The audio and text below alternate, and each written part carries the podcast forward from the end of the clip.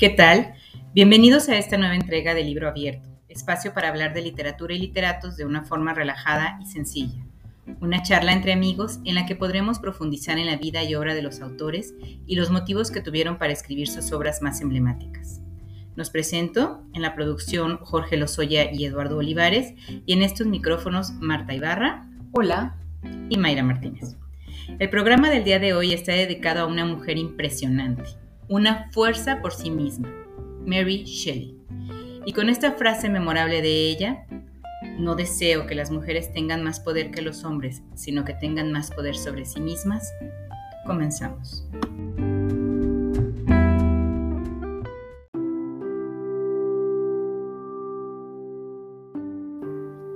Mayra Martínez, qué gusto me da estar otra vez contigo. Nos tardamos un poquitín, pero ya estamos aquí de vuelta para hablar de otra gran creadora, de Mary Shelley. O su nombre completo, su nombre de cuna, digamos, es Mary Wollstonecraft Goodwin. Wollstonecraft, el apellido de su madre, Goodwin, el apellido de su padre. Y que hay que resaltarlos, aunque sea, y hablar de ellos brevemente, porque definitivamente marcaron la vida de Mary y la moldearon, moldearon su pensamiento. sus, padres ambos, eh, libre pensadores, su madre podría decirse que fue una gran feminista, si no es que la primera feminista con ideas muy, muy radicales. Sí. Eh, ella, Mary, es la segunda hija de, su madre, la primera hija de su padre, y desde ahí es que la peculiaridad de la vida de Mary empieza, ¿no? Su papá, sin miramientos a lo que la sociedad decía, se casa con la mamá de Mary, aún teniendo a su otra hija que se llamaba Fanny, y él nunca tuvo problemas con eso, o sea, nunca tuvo miedo de presentar a su mujer, ni a su hija, ni tuvo ningún inconveniente. ¿no? no, al contrario, y adoptó sin ningún, sin ningún problema a, Fanny, que era la, hija natural, como se decía, natural, pues claro que natural, que, eh, a la hija natural de, de, Mary Wollstonecraft, ¿no?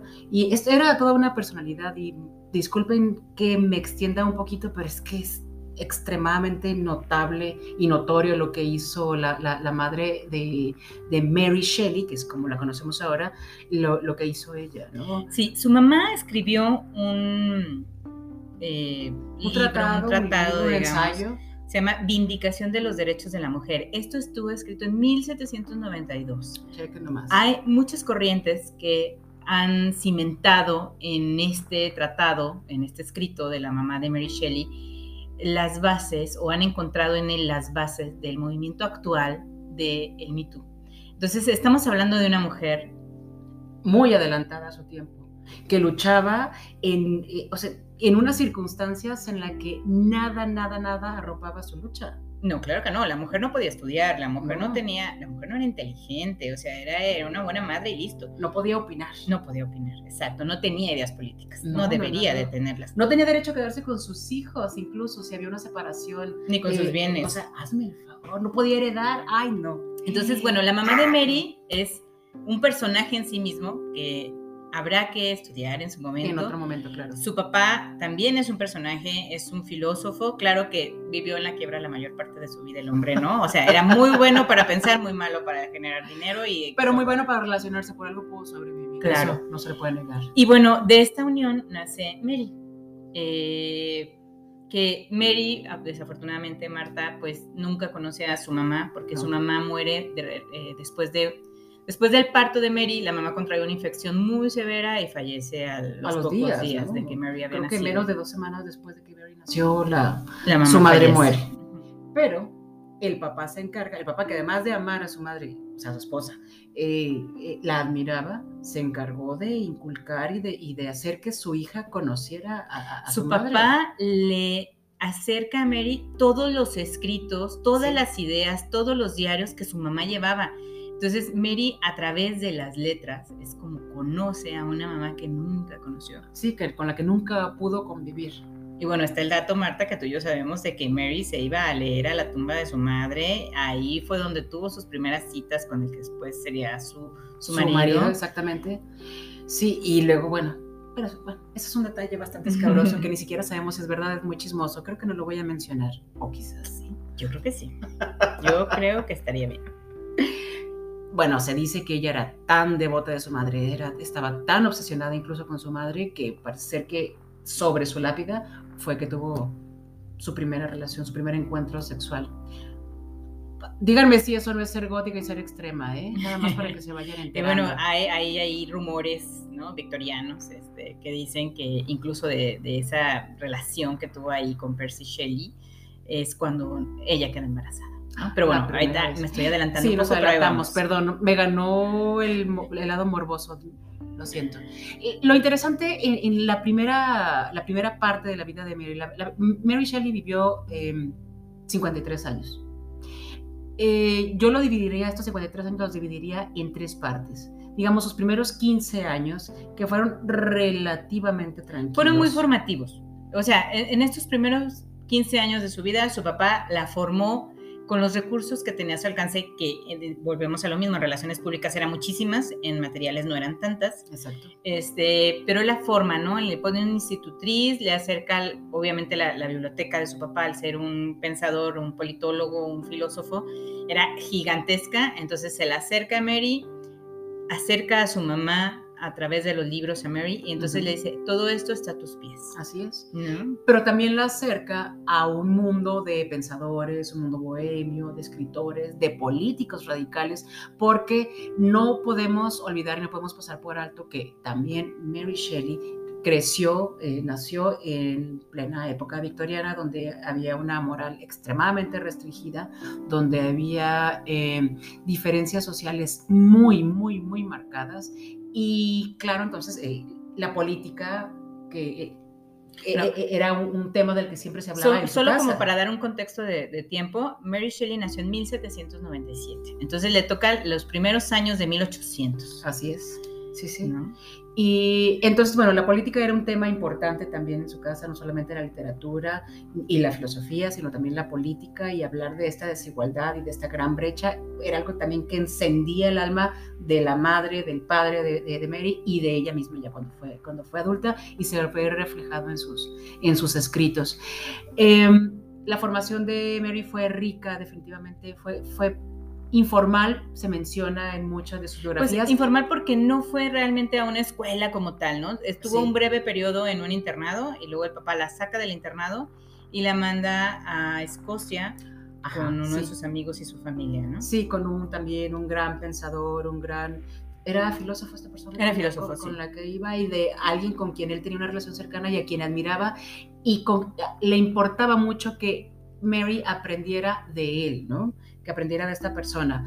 Eh, años más tarde, como 15 años o quizá más de 15 años más, adelante, ya cuando existía su gran novela, Mary, que es Frankenstein, Mary, no es un secreto, Mary Shelley comentó que durante ese viaje a Escocia fue justo cuando se dieron los primeros atisbos de... Según sus palabras, empezó a visualizar al hombre hincado en la cama y al monstruo en ella. Wow. Entonces ahí es cuando ella empieza a gestar este monstruo que, que ella sí es la mamá monstruo, ¿no? No, como algunas modernas que se gestionan a sí mismos como eso. Ella sí es la verdadera madre de los monstruos. Y es la, es la, es la persona que inicia la ciencia ficción, Marta. Frankenstein es considerado el primer libro de ciencia ficción, aunque en su momento era un cuento gótico. Sí, sí, sí, claro. Sí, no deja de ser una novela de estilo gótico, pero por supuesto, es ciencia ficción completamente, porque otra de las, características de esa época victoriana es que a pesar de su moralismo y esta cosa tan noche y tan reprimida, había una, grandes avances en la ciencia, grandes avances en la medicina, y Mary era curiosa y, se interesaba también en esos... Eh, sí, claro. y se ve reflejada en sus novelas. Pero bueno, después de esta etapa de formación, que es la segunda parte, que es la más interesante de la vida, en 1815, 1816, llega un señorcito que se llama Percy Shelley con su papá a tener ideas y todo. En ese momento era un súper fan del papá. Claro. Percy Shelley era un poeta con, bastante talento, por supuesto, de una familia aristocrática y era súper fan del papá, del pensamiento radical y liberal del papá de Mary Shelley. Claro, pero además, o sea, todo se le conjugó perfecto porque el papá de Mary estaba en la super mega bancarrota en ese momento, tenía las deudas hasta arriba, los acreedores iban todo el tiempo, y llega este chico de una familia rica y entonces ven él un poco de su salvación y Percy de alguna forma empieza a pagar las deudas que tenía el papá de Mary.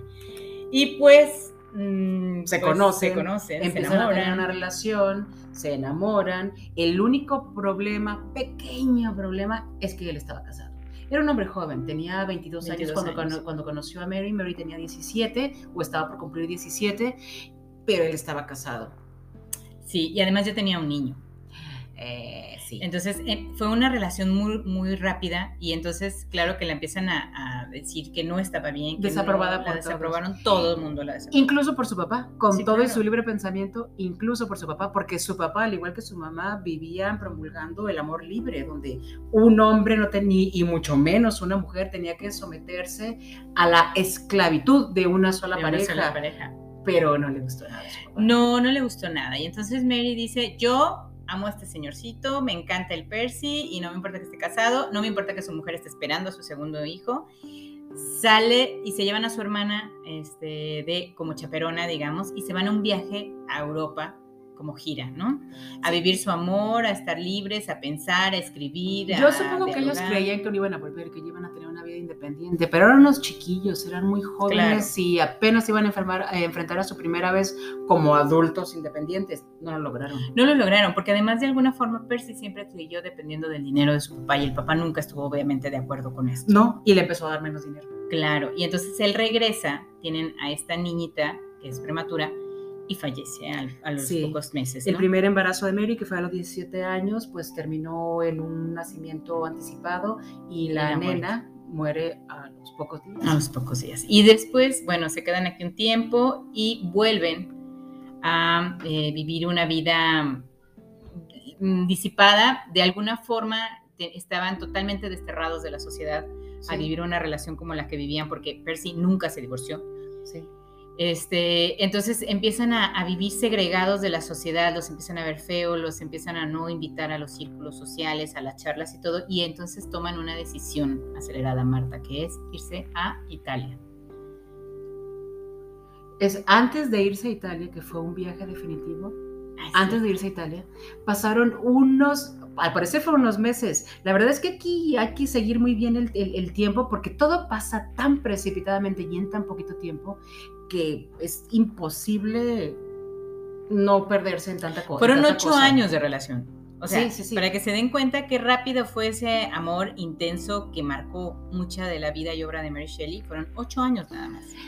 antes del viaje a Italia, donde ya, bueno, pasaron un montón de cosas, pero antes de ese viaje a Italia fue el viaje, un, segundo viaje a, eh, a Suiza. Es cierto. Un segundo viaje eh, por invitación de Lord, Byron se van a Suiza, se van a, este, a la orilla de un lago, a pasar un, lo que pretendía ser un verano lindo y con sol, y este, donde se iban a reunir, a, a, trabajar, a escribir, por supuesto, a hablar del mundo y a tratar de arreglar y desarreglarlo, y resulta que pues no... No, pues termina a ser un verano en, en, cuestión climática horrible, este, se la pasaron encerrados, lloviendo, no podían ir al lago, no podían nada. Para ese momento, eso fue en 1816, para ese momento Mary ya tenía, eh, un, ya había tenido un segundo hijo cuyo embarazo sí llegó a término, nació este, este niño, nació sano, iba bien, y cuando viajaron para allá ya iba con su, pues no su esposo, aunque ella ya empezaba a llamarse a sí Mary Shelley, eh, ya había adoptado el nombre de su nuevo esposo, em, aunque él se haya casado, maldita sea. Y, viajó con su hijo. Y en esas noches de encierro, con esas tormentas eléctricas, esos aguaceros y demás, fue cuando se gestó esta... es que estaban, estaban en una fogatita, Augusto Lord Byron, el asistente de Lord Byron, Mary y Percy, y estaban platicando sobre fantasmas, porque eran las historias que más les gustaban hablar de fantasmas, estaban en la fogata platicando. Y, sobre ciencia. Y sobre ciencia. También y entonces Lord Byron lanza un reto. Este, y dice que a ver quién crea los cuentos más terroríficos. Sí, quiere escribir la historia más aterradora. Y entonces se ponen ellos a pensar y empiezan a moverse y Frankenstein fue eh, gestado como un cuento. una historia corta. Que, claro, que estaba encaminada a ganar ese reto que Lord Byron había este, zafado. Y bueno, déjenme decirles que esa noche no solo se gestó un monstruo, ¿no? El asistente de Lord Byron gestó a un vampiro. Y esos pueden ser antecedentes muy impresionantes sobre lo que en la actualidad son las bases de la ciencia ficción y los monstruos, ¿no? Frankenstein, que bueno, después diremos algunas presiones sobre el nombre, y el vampiro. Entonces, ahí fue cuando se gestaron estos monstruos que hasta la actualidad nos siguen asustando. Claro, y encantando.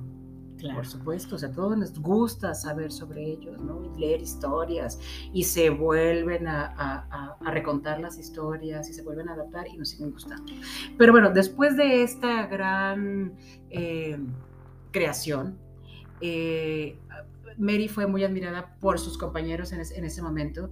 Eh, eso es importante decirlo, ¿no? Que el trabajo de Mary, la mente de Mary Shelley siempre fue admirada por la gente que estaba alrededor, tanto hombres como mujeres. Sí, y fue respetada. Reconocían su, su, su, mente brillante, única, eh, extremadamente creativa, ¿no? Y, cuando leyeron este cuento, pues claro, quedaron maravillados, tanto que su, su, esposo, le impulsó a que fuera novela. Le, dijo, es que esto da para más. Sí, claro. Le impulsó a que sea una novela y le echó la mano. Y bueno, después de esto es cuando ya viajan a Italia, exactamente, Marta, gracias por la precisión, y eh, hacen como una especie de caravana gitana, ¿no? Entonces, conforme fueron haciendo amigos en Italia, se movían con estos amigos para todos lados y todos se mudaban, o sea, era un grupo grande que se mudaba de ciudad a ciudad a ciudad en Italia y hablaban y practicaban el amor libre, que bueno, Marta y yo lo platicábamos hace un rato, o sea, era un amor libre un poco a conveniencia porque el que le practicaba con bastante ahínco era más bien Percy, ¿no, Mary? sí. Mary nunca estuvo sola. Nunca se dejó, o sea, nunca dejó de tener una compañía, pero ella estaba perdidamente enamorada de su marido, definitivamente. Para ese momento ya estaban casados porque su primera esposa, la primera esposa de Percy ya había muerto y a las tres semanas se casaron estos tortolitos. Tortolitos. Sí, de, hecho después de casarse fue que el papá de Mary ya dijo, está bien, ya vamos a hacer los pases. Ya estaba bien. Ya estaba bien. Y además también, o sea, el tema, no creo que no se hayan querido, no creo que Percy no haya amado en la misma medida a Mary, pero sí era un amor distinto. Claro. Era, él era un poco más frío, ¿no? Incluso, bueno, de este niño, segundo que nace a término, fallece en esta travesía en, en Italia. Tienen una niña que termina también falleciendo. Y en su cuarto embarazo se llega a término y llega a un feliz término. Finalmente nace Percy, su Percy Florence, y es Florence porque fue concebido y nacido en Florencia. Y él sí es un señor que acompaña a su madre el resto de los días de Mary, ¿no? Entonces, digamos que es la única representación tangible de su maternidad, es Percy Florence. Pero fíjate, estamos hablando que Mary estuvo embarazada desde los 17 como hasta los 22, o sea, fueron cinco embarazos, de los cinco embarazos, solo uno de sus hijos sobrevivió. Y bueno, después del quinto embarazo, que fue después de Percy, casi la mata. Sí, sí, sí. Ese fue un aborto espontáneo y casi muere desangrada. Claro. Entonces, estamos hablando de las pérdidas que Mary han tenido, ¿no? Entonces, por favor, no pierdan el hilo de perdió a su madre al momento que ella nace, pierde cuatro hijos. Algunos, en muy poco tiempo. en, en, un periodo muy corto, y en 1822 surge otra gran tragedia de su vida que fue Marta la muerte de Percy, la muerte del gran, gran, gran amor de su vida. O sea, ella estuvo enamorada de su genio y estuvo enamorada de, del hombre, pues definitivamente fue devota de él. Sí, claro, incluso después de la muerte de, de Percy, él, ella se dedica a juntar sus poemas, a reeditar, a buscar la biografía, a buscar a Percy en todos lados y a que la gente lo conozca a él, ¿no? Para, fíjate, para el momento en el que Percy murió, que fue en el 22, 822, ella ya había publicado de manera formal y oficial una primera edición de la novela de Frankenstein, que la publicó como anónimo. Sí, la, publicó con seudónimo porque eh, dice que cuando la volvió a leer le pareció que estaba estaba ella aterrorizada de lo que veía en Frankenstein, de lo que ella había puesto ahí, o sea, vio sus sombras y vio sus sentimientos horribles y dijo, mucha oscuridad, quiero. Y entonces se rajó, pues, y dijo, no, esto está muy denso. Fíjate, qué, qué triste, qué triste saber que era una, una persona tan impetuosa, tan libre y al mismo tiempo, al verse reflejada en letras, se reprimiera. Claro. Y bueno, la segunda parte, la tercera parte de su vida ya fue, digamos, después de la muerte de después de la muerte de Percy, fue una vida relativamente tranquila. Sí, sí, sí. Percy muere en Italia, cuando vivía en Italia. Ella soportó un año más en Italia, se regresa a Inglaterra, vive con su papá, casi casi se vuelven socios, trabajan mucho juntos, se ayudan mucho económicamente. Se autoeditaban uno al otro y se autopublicaban uno al otro. Y entonces, eh, eh, de hecho, Mary es de las pocas escritoras de esa época y eso habla de, la mujer que ella era y de la fuerza que tenía, que vivió de sus obras, y no solo ella vive de sus obras, sino le daba dinero a su papá para que viviera, le ayudó a su hijo, lo mandó, le consiguió con las mejores relaciones para que su hijo estudiara en el Trinity College. Entonces, Mary se hizo, por eso decimos, es una fuerza de la naturaleza en sí misma, es una mujer que, que creció, que se hizo y, que impulsó todo lo que tuviera que ver con, con, las mujeres. Pues. Sí, claro, o sea, defendió hasta el último momento, incluso ayudó a una pareja de amigas a que pudieran vivir como, como pareja fuera de, de, Inglaterra, tuvieron que huir de Inglaterra e irse a vivir a Francia. Claro, y ella, ella, les dio dinero y les ayudó a conseguir los pasaportes, y luego les consiguió un acta de matrimonio entre una pareja del mismo sexo en esa época era algo difícil y Mary lo logró, ¿no? Y mujeres. Y mujeres. O sea, perdón, señores, quien quiera que esté escuchando que no, que quizá diga que no es cierto, pero si una pareja de hombres era algo aterrador y súper censurado, mujeres, por favor. o sea, eso era inconcebible, era... Y Mary, Mary abanderó siempre todas estas causas donde la igualdad fuera el factor preponderante. Y ya llegó su, su, vejez, entre comillas, porque murió muy joven, ¿no? A los 53 años. Eh, ella escribió muchas cosas más que ahorita les diremos en el segundo episodio. Se dedicó mucho al trabajo de la edición, editó muchos trabajos de Lord Byron. Para el nivel de soberbia de ese hombre, yo pienso a mí, se me figura, que le haya soltado sus escritos, trabajos a Mary para que ella fuera su editora, creo que habla Fue una mujer muy respetada en el medio, sí, muy, muy respetada. De, su calidad como, como profesional. Y bueno, como madre, eh, su hijo la adoraba, como, como Mary en su momento adoró a su mamá y le idolatró hasta el último día. Su hijo igual se dedicó a ella, se casa su hijo, se la llevan a vivir con ella, eh, con ellos, perdón, vive con ellos, está ahí todo el tiempo, eh, sigue escribiendo, siempre trabajando. nunca dejó de trabajar y Mary fallece al parecer de un tumor en el cerebro, ¿no? Empieza a, perder muchas funciones a los 53 años. Después de su primer aniversario de muerte, la familia se acerca a sus cosas, empieza a inspeccionar lo que encuentra, lo que ella guardaba, y se encuentran trozos del cabello de sus hijos muertos, que eso es muy triste, un cuaderno donde había compartido notas con, con Percy, eh, y una página de seda en la que contenían cenizas y los restos del corazón de Percy. Porque Marta, cuando él fallece, ¿qué sucede? Ay, no, cuando él lo encuentran, él se ahogó durante una tormenta en el mar. Esa parte de, su vida vivían cerca del mar en Italia. Él se ahoga cuando está navegando, lo atrapa una tormenta, encuentran el cuerpo en la playa y antes de incinerarlo, Lord Byron y otros dos amigos decidieron incinerarlo. Mary les dice, yo quiero, necesito conservar el corazón del el hombre que amo. Extrajeron el corazón y ella lo guardó. No sé en qué circunstancias, o sea, no me imagino. No sabemos cómo, lo almacenaron, pero el, el, chiste es que a la muerte de ella, que eso fue 20 años después de que falleció Percy, todavía había pedazos de su corazón en el escritorio donde ella trabajaba. Así es. Entonces. ¿Gótico o qué? y bueno, Mary es una de las precursoras del feminismo, que eso creo que es importante decirlo. Su madre lo fue también. De la ciencia ficción. De la ciencia ficción. Y su espíritu la llevó a escribir las obras que a continuación les vamos a decir en este siguiente módulo, donde se refleja gran parte de su espíritu. Sí, sí, sí, de su vida. En fin, ya nos escucharán. Muy bien, volvemos en un segundo bloque.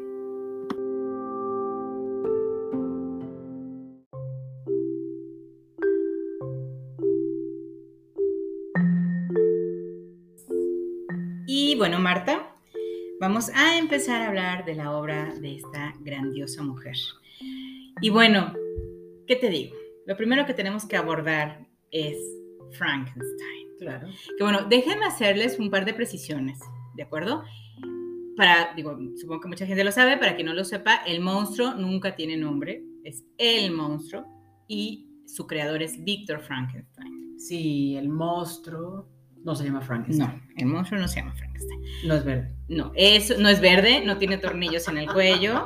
Este, de hecho, parece ser la descripción de, del, no es un monstruo tan monstruoso, ¿no? Es muy humano, sí es gigantesco, sí es muy grande y eso tiene un porqué, eh, pero no, no es así como, como lo ponen. No, tampoco se le caen los brazos a la menor provocación tampoco. Este, la, la, boca sí es negra, Marta, eso sí, su, sus labios sí son negros, y tampoco le tiene miedo al fuego, no, él no, o sea, él no ve una fogata y huye, no, al contrario, es un Al monstruo un poco piromaniaco, Sí, o sea, le encanta, todo termina quemando. todo termina quemando. Entonces sí está, está un poco rudo. Pero bueno, esta novela fue concebida, como ya lo habíamos visto en el, en el bloque anterior, en la primera mitad de la vida de Mary, ¿no? En Escocia. Sí, fue su primera gran historia, bueno, ya hablando de lo, de lo que Sí. escribió, ¿no? Pero lo, lo concibió, lo empezó a concebir, lo empezó a dibujarlo en su mente en ese viaje a Escocia de cuando tenía 14, Sí, 15 en ese años. tiempo e- ella empezó a ver que había un monstruo que se acercaba a ella. Ajá. ¿no? Eh, bueno, y ya después pasó lo de Lord Byron, lo de la fogata, lo termina de concebir, ella se da cuenta cuando lo relee ya como novela que no hay cosas que no le gustan tanto y entonces decide firmar con un seudónimo porque había cosas de Frankenstein que te la aterrorizaban, era como ver en un espejo o verte en un lago. Entonces, bueno, ella termina negando al hijo pródigo, digámoslo de esta forma, y eh, al- al- en la segunda edición ella la vuelve a revisar, le vuelve a quitar cosas, se autocensura, le vuelve a quitar cosas que ella consideraba que eran muy monstruosas. Y entonces ya sale la segunda edición y la segunda edición sí ya la firma ella, entonces ya es muy reconocida. Eh, y bueno, este libro fue un boom en su época porque Sí. mezclaba mucho de ciencia, de mucho de, de- Terror. de terror. Terror, dudo que Hablaba de asesinatos. Otra mujer o muchas mujeres hayan escrito sobre terror. O sea, no puedo asegurarlo porque no he leído todas las mujeres del mundo, pero ¿qué otra novela de terror de esa, o sea, a ese nivel escrita por una mujer se gestó en esa, en esa No, y época, hasta ¿no? la fecha, o sea, sigue siendo una novela súper vigente que ha tenido muchísimas adaptaciones al cine. Sí. Eh, bueno, y, y como para que tengan preciso el momento en el que Mary Shelley escribió esto, Mary escribió Frankenstein a los 18 años, o sea, Así era es. muy pequeñita, Sí. pero bueno, ya había vivido una vida muy muy vívida y este ya había tenido este amorío tórrido con Percy en ese momento de su vida ya tenía dos embarazos ¿no? Exactamente. Sí, de hecho, vivía todavía pues en, en unión libre y era todavía ah, despreciada por todos los adultos en los que ella confiaba al principio. al ¿no? principio. Y bueno, eh, sobre esta obra, su papá le escribe a Mary, ya que había sido publicada, y es una cosa muy bonita, ¿no? Sí. Le, le dice, es el trabajo más maravilloso que se haya escrito en 20 años, y más afortunadamente para ti, has seguido un curso de lectura y cultivado tu mente en una manera tan admirable que te ha convertido en una gran y exitosa autora. Si tú no puedes ser independiente, ¿quién puede serlo? Su padre la amaba y la reconocía, ¿no? Reconocía su brillantez. Claro. Y la impulsaba, o sea, también Sí, de alguna forma era de tú puedes más, tú hazlo, tú sé libre, tú vive, tú ve, tú haz. sí. Creo que para las feministas en este momento seguramente eso no les debe gustar, pues que los hombres fueran tan protagónicos en su vida y quizá pues algo que se contrapone al movimiento feminista en sí mismo, pero ella fue muy devota de los hombres de su vida, fue muy devota de su padre, fue muy devota de su esposo y fue de extremadamente devoto de su hijo, pero ¿quién no después de haber perdido a otros cuatro, no? Te aferras a lo que queda ahí, ella está claro que quería ser madre. Claro. Y bueno, tan fue madre que concibió Frankenstein, ¿no? Claro, cada una de sus novelas o cada uno de sus escritos, a mi parecer, tiene un poco o un mucho de su vida. Las pérdidas. Las pérdidas están reflejadas en todas, en todas. En todas sus sus, en- en historias. toda- de alguna forma en todas sus obras, Marta Mary refleja la soledad que sentía y el abandono que sentía, Sí, ¿no? De- eh, todo inició con, la, con el tema de su madre, pero todos sus personajes más emblemáticos, ya sea el monstruo, el mismo Víctor Frankenstein, eh, Matilda, que ahorita hablaremos de esa novela, el, el, el- el- el protagonista del Mortal Inmortal y el inglés reanimado, todos son personas que no tienen control sobre las circunstancias de su vida, que las fueron de alguna forma encaminando hacia allá y cuando querían tomar el control se les negaba totalmente y entonces tenían que improvisar lo que les estaba pasando en ese momento. Son, la mayoría de sus personajes son personajes que vivieron eternamente eh, y, que se convirtió en un castigo. Y que se convierte en un castigo esta vida eterna, exactamente. Que un poco Mary creo que así lo sentía, ¿no? Sí, sí, sí. Puede ser que la soledad infinita en la que muchas veces seguramente se sintió porque era pérdida tras pérdida tras pérdida, tragedia tras tragedia, la que fue su vida, sobre todo en esos ocho años en los que vivió con, con Percy, este, pues la hayan hecho sentir así, ¿no? Como una vida eterna de tragedias. De tragedias. Y eso se ve reflejado eh, Frankenstein tiene un significado muy profundo que, digo, cada quien la lee la obra y le da el significado por el momento en el que estás en, tu vida y lees algo, ¿no? Ahí es cuando tú tienes un significado.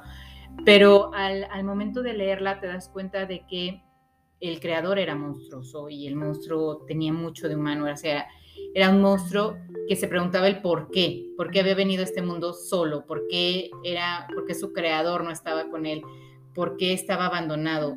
Y entonces empieza él a sentir y empieza a tener empatía y empieza a tener conciencia y no sé qué. necesidades, porque lo primero que siente yo creo es el rechazo y la soledad. Claro, y entonces él, él va y se queda con una familia y, o sea, el monstruo empieza a crear después que se da cuenta que la gente tiene comunidades, tiene familias, tiene amor, tiene vínculos y que él está solo. Entonces empieza a crear su monstruosidad y decide que así como él está solo, su creador merece lo mismo. Sí, fue el primero que lo abandonó, entonces quiere que experimente lo mismo que él está viviendo y lo hace. Lo hace de una, bueno, o sea, no les queremos dar spoiler alert si no lo han leído, pero este mata a el hermano pequeño, mata a la mujer de su creador, mata al mejor amigo. Y bueno, la forma en la que están descritos los asesinatos, Marta, creo que es brutal para la época. Sí, Sí, definitivamente. A mí me sorprende que no la hayan rechazado por ese nivel de, violencia. Pero al parecer era más fácil aceptar la violencia si venía de un hombre que decir, ah, ¿cómo que lo escribió? Claro. si, lo escribió un hombre está aplaudamos. fabuloso. sí, claro. Porque eh, esa forma cruda de escribir sí se la censuraron en otras novelas. Sí, claro. Porque claro, todos conocemos a Mary Shelley por Frankenstein, pero no es lo único que escribió. No, escribió, muchísimo. escribió muchísimo. Creo que Frankenstein es la, novela más emblemática, digamos, así, la que la acompañó. Pero eh, también tiene una novela que a mí me parece también perturbadora en otro sentido, que se llama Matilda Marta. Wow, sí. Matilda eh, habla de una relación incestuosa, ¿no? Donde un padre se enamora de su hija y la hija se siente culpable de, alguna forma de despertar eso, claro, de despertar eso en su padre, pero también de alguna forma desear que eso pase, ¿no? Bueno, no se lo vamos a contar más. Si léanla, Matilda es un enfrentamiento fuerte. Y entonces al final, eh, Matilda quiere desaparecer del mundo después de haber generado ese sentimiento para ella vergonzoso en, en su padre. Se aleja y cuando vuelve a encontrar un sentido de la vida, la vida se lo regresa de otra forma. ¿no? Y de una forma inesperada. Pero Matilda finalmente es una mujer muy atormentada por cosas ajenas, o sea, claro, es, por circunstancias que no, estaba en sus, que no estaban en sus manos, que, que de hecho ya no tenía nada que ver. El enamoramiento de su padre en gran medida tiene que ver con que su esposa muere al dar luz. O sea, pero además la abandona, o sea, el papá se da cuenta de que le tiene mucho coraje a Matilda porque ella sobrevivió y el amor de su vida no, y entonces la deja y la recupera hasta después de 16 años y se termina enamorando de su hija. Claro, cuando la conoces una adulta y ve lo, a lo que ve es a su esposa. Claro, entonces es muy triste Matilda. Muchos dicen que esta podría ser la obra más autobiográfica de Mary por el tipo, no, no porque ella tuviera, su papá no estuviera enamorado de ella, ni mucho menos, ni una relación incestuosa, pero sí una relación de muchísimo amor con su papá. Entonces, mucha gente cree que es la más autobiográfica de Mary Matilda búsquenla, son novelas muy cortas, eh, de máximo 300 páginas, este, son súper chiquititas. Y, vale la pena leer eh, a, Mary. Y bueno, su otra novela que también, esa, esa todavía les podría impresionar más porque tiene muchísima ciencia ficción que llega hasta nuestros días, incluso más allá de nuestros días, ¿no, Marta? Sí, esta novela que yo no tenía idea de que existía. La verdad es que me enteré de todo lo que había escrito y de lo, o sea, de lo prolífica que fue Mary Shelley eh, a raíz de que decidimos hablar de ella. Y ella escribió una novela, una eh, llamada El último hombre y eh, así a muy, muy, muy, muy grandes rasgos les puedo decir, a ver si les suena algo familiar. Les puedo decir que se trata de, es una historia apocalíptica donde una plaga arrasa a la humanidad. Y, y está en la línea de tiempo, está ubicada en el 2072. O sea, ¿qué tal? ¿Qué tal? Y estamos hablando de que esta novela se escribió en 1820 poquito, ¿sí? Cuatro, una cosa así, o sea, a principios de esa década de 1800, en la década de los 20 de 1800. Eh, a mí me parece de muchas maneras sorprendente esa capacidad que tenía ella para adelantarse a su tiempo, este, no solamente por la ficción, ¿no? sino lo que hablamos antes. O sea, su pensamiento para hacia las mujeres, su pensamiento hacia la educación, su pensamiento hacia la política, hacia lo social. Hacia el futuro, hacia todo. O sea. Era impresionante. La cuestión política, de hecho, siempre está presente en sus Y bueno, hay quien dice, o hay en, en, algunos puntos que dicen que en una de las tantas excursiones que Mary hizo en el, en el mundo, se encontró una cuevecilla, entró y ahí encontró algunos manuscritos que hablaban sobre el futuro, ¿no? Hay, quien dice que ella tomó los manuscritos y de ahí están tomadas sus obras, sobre todo esta del último hombre.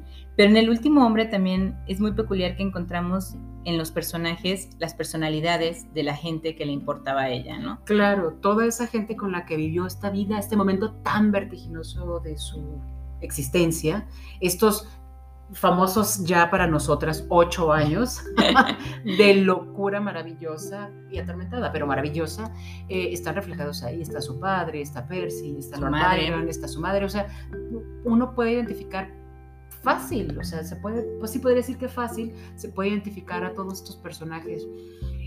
Y el desenlace vuelve a ser tremendo, la soledad. La soledad. Porque esta pandemia, le podemos decir el nombre, que en ese tiempo era la peste, una peste, termina en el 2090 con Lionel eh, solo. El personaje principal. Solo, solo en sí. el mundo, en el mundo. Uh -huh. ¿no? no había ni, ni facciones que se mantenían vivas, ni, no, era solo en el mundo. Y, entonces... y si lo transportas a la vida, al momento de la vida de Mary en ese, eh, de ese, ese momento en el, en el que escribió, Percy había muerto, habían muerto sus cuatro, sus cuatro, hijos. Ella ya no estaba en medio de ese círculo bullicioso, bohemio, emocionante, eh, analítico de escritores, pensadores y demás. Ella ya se había regresado a vivir a, a Inglaterra y estaba sola, sola en lo, como una adulta, porque vivía, o sea, en lo, o en lo profesional eh, estaba sola, ¿no? Digamos, ya no estaba en medio de ese bullicio. De, de la a partir de la, de la, muerte de, de, de Percy, de pierde Percy, todo eso. Y eso se ve reflejado muchísimo en sus obras, sí. en las obras siguientes. Sí, sí. Después también Mary escribió un par de, obras de teatro, eh, que una se llama Proserpine y Midas. Estas las escribe ya más en el sentido de monetizarlas, ¿no? Porque Mary, como les comentábamos, se hace cargo económicamente de su padre y entonces eh, ella empieza a monetizar y empieza a escribir muchas cosas para monetizar, entre, esto, entre ellas estas dos obras de, de teatro. Y después escribe unos cuentos y libritos cortos que son Pertin Warbeck, Lodor y Fafner. Eh, y Marta, debo de decirte que ella hizo cinco volúmenes, bueno, contribuyó en cinco volúmenes de la primera enciclopedia que existió, que se llamaba Vida de los científicos y escritores más eminentes. Uh, a mí me, me, encanta esa parte, ¿no? Como ella se interesó por muchas ramas del conocimiento, la ciencia fue uno de ellos y se refleja también en sus, en sus escritos. En sus escritos, claro. Yo no estoy diciendo que fue una gran conocedora de técnicas o de grandes investigaciones, pero se nota que es alguien que al menos había leído, ¿no? Yo no sé si de manera superficial, pero que había leído acerca de las innovaciones científicas y tecnológicas de esa. De y eso esa se ve escrito ahí. Sí. Digo, se ve reflejado ahí, perdón. Y bueno, en, tiene un compendio de cuentitos góticos muy padre. Sí. sí y hay sí, dos cuentos que son muy rescatables, no sé si opines lo mismo, Marta, que es El Mortal Inmortal uh -huh. y El Inglés Reanimado. Sí, sí, sí. Y vuelve a, a, a Con lo de vuelve no critico, ¿eh? simplemente lo señalo porque es interesante. O sea, el mortal inmortal está hablando de una persona que es inmortal, no se lo proponía, termina siendo el castigo de su vida volverse inmortal. Porque no está tan padre. Yo nunca he pensado que eso sea padre. Yo no sé si alguien piensa que es muy divertido vivir para siempre. Pero claro, o sea, vuelve a, la cuestión de las pérdidas, a, este, a, la soledad, al aislamiento. Y al no control en la vida. Porque este hombre se, este hombre se hace inmortal bebiendo una poción de su jefe, que era un alquimista y el jefe sí quería la vida eterna para seguir generando conocimiento y entonces él más bien pensó que era una fórmula de desamor, ¿no? Para enamorarse, para desenamorarse de una mujer que lo trataba muy mal y bueno, termina bebiéndosela y viviendo 300 años. Así es. Ah, cuando no solo se enamoró más de su mujer, sino que además la sobrevivió y eso fue terrible. Eso fue terrible para, porque la amaba, o sea, todo lo que hizo fue por ella. Entonces, bueno, en el momento en que se supone que él escribe el libro, él tiene ya 300 años, ¿no? Caminando en el mundo, pero él no tiene idea de cuánto más le va a durar la inmortalidad y la belleza, porque ni siquiera tenía canas, ¿no? Parecía un muchacho de 20 años. Y entonces vuelve a lo mismo, ¿no? Es la soledad, el vivir para siempre en un dolor y el no tener control sobre los hechos de tu vida. Y lo mismo en el inglés reanimado, es un hombre que en su momento era muy rico, eh, y va, viene haciendo un viaje de regreso porque el papá fallece, viene por las montañas, le cae un, montón de nieve encima, se congela como paleta. Pero no muere. Pero no muere, se queda, ahí criogenizado, suspendido. Y alguien, después de 200 años más o menos, ¿no? Sí, 170 años. 170 va escalando y se encuentra la paleta y dice, wow, y entonces reaniman al hombre, vive, vive un periodo más de tiempo y pues Sí, o sea, ya no, el mundo ya no era el que él conocía, ya estaba solo, ya estaba, entonces es sus posesiones, su familia, sus amigos, la política, la distribución geográfica del mundo era otra, o sea, no había nada que tuviera que ver con él. Y termina falleciendo pues de tristeza. Se sugiere, o sin que lo diga tal cual, que se murió, mucho menos que murió de tristeza, pero se sugiere y es fácil entenderlo. Claro, de que estaba solo en un mundo con mucha gente. Ese compendio son como, ¿qué serán unos 13, 15 cuentos. Más o menos, sí. Sí, este, y está bastante interesante, ¿eh? a, mí, a mí me gustó. Debo confesar, no me deslumbraron, pero sí me Están entretenidos. Sí, me gustaron, sí, definitivamente. pueden leerlos un cuentito un día, el día siguiente Sí, son lecturas muy, muy, muy, breves. Pero están interesantes, sí. está padre. Otra cosa que me gustó mucho conocer de, de Mary es que era extremadamente trabajadora, extremadamente creativa, ya lo he dicho muchas veces, pero nunca dejó de escribir. Por ahí leí también que había sido que sus primeros escritos fueron de cuando era muy pequeña, pero eso se, se, perdió, se perdió en el momento en el que ella empezó a vivir su vida como adulta, que fue a los 17 años, del brazo de Percy y oyeron, se perdió lo que ella había creado al principio, entonces no hay nada. No, no hay nada, nada de guardó nada de, de sus primeras, digamos que su primer relato, porque no ni era un cuento ni era un nada, es la escribió en 1817 eh, y que, a la luz, salió a la luz, pues se llama Historia de una excursión de seis semanas. Que relataba, ese, era una especie de, de libro de viaje. Era un libro de viaje del viaje que hicieron a Suiza. De su primera escapada que no duró tanto como ellos pensaban, ¿verdad? Ellos pensaban que ya iban a hacer una vida independiente, como lo dijimos hace rato, y toma, la pues se les sacó el dinero de nada y van de regreso.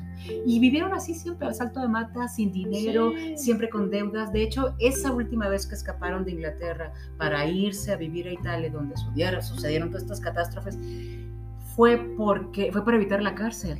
Sí, tenían, muchísimos deudas, Exactamente, tenían tantas deudas que Percy temía que le fueran a meter a la cárcel. Se van a Italia y ahí escribe también muchas cosas, muchos ensayos, muchos, este, muchos de sus cuentos. Sus libros de viaje, como los libros, los libros de viaje, por eh, supuesto. y luego muchísimas se cartas. Ah, bueno, ella escribía cartas al por mayor para todas las personas y en, en alguna parte de su vida, después de que fallece Percy, ella se dedica a hacer toda una campaña para que la obra de Percy no se olvide y termina de editar poemas y hacer recopilaciones y revisa y todo. De hecho, se dedica por completo a, o sea, dedica todo su esfuerzo como profesional a rescatar, a reivindicar la obra de, de, Percy. Se olvida un poco o un mucho de ella, ¿no? A lo mejor no tanto que se olvidara, lo hacía creo que en automático sin pensar que lo de ella era incluso más grande que lo de Percy, creo. Porque, bueno, eso ya no lo dijimos en la primera parte, pero hasta 1980 Mary aparecía un poco entre las sombras, ¿no? Era una escritora un poco entre las sombras.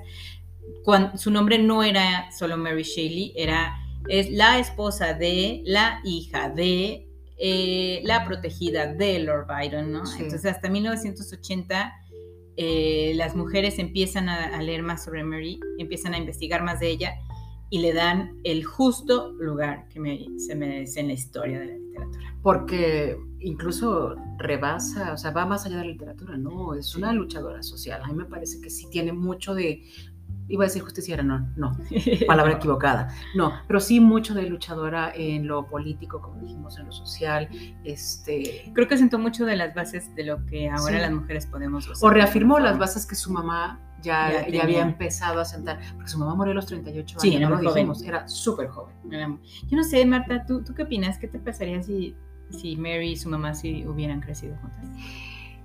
Es una cosa que sí estaba pensando todos estos días, ¿eh? una situación, creo que hubiera sido difícil entre ellas.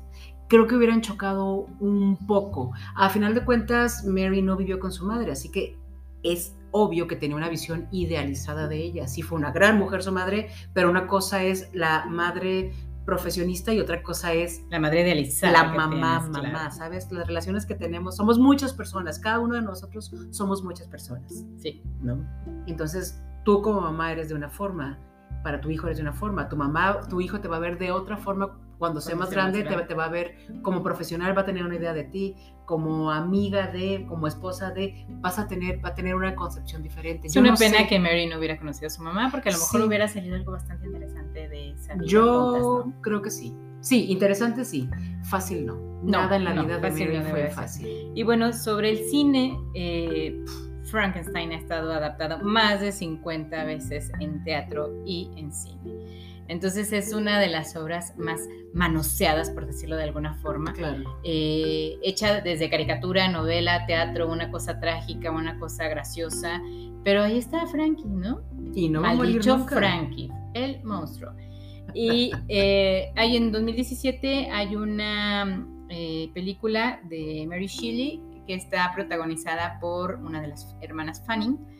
Eh, vale mucho la pena, se pueden leerla. Esta es sobre la autora. es sobre la autora. Ah. Este 2017. De ahí en más, a nadie más se le ha ocurrido este, hacer alguna adaptación de sus otros cuentos. Eso quiere decir del gran peso que tiene Frankenstein en, la vida de ella.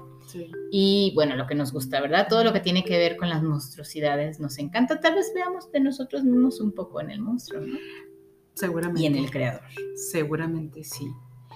Em, creo que estamos ya llegando al fin de, esta, de este capítulo. Sí. Solo quiero decirles que vale mucho la pena. Si no han leído Frankenstein, léanlo. Las películas están padres, las adaptaciones, las caris están padres, todo lo que se quiera. Pero leer la novela vale muchísimo, muchísimo. Y lean más de, de nuestra querida Mary, difundan la obra de Mary, que creo que ha estado un poco en la oscuridad. Sí, olvidada. olvidada. Y entiendan su momento histórico, no la juzguen tan fuerte. Las feministas a veces la juzgan muy, muy, muy, muy duro, cuando lo que hizo estaba, era un, era un entorno demasiado agresivo para una mujer y aún así, a pesar de todo eso, ella logró lo que logró, hizo lo que hizo, vivió la vida como se le pegó su gana.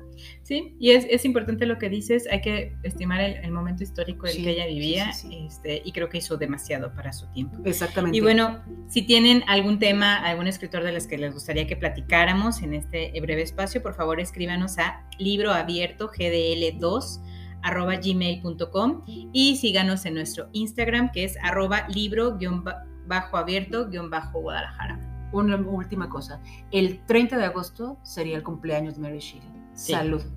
Salud por Mary, una gran mujer. Hasta la próxima, Marta. Hasta la próxima. Chao.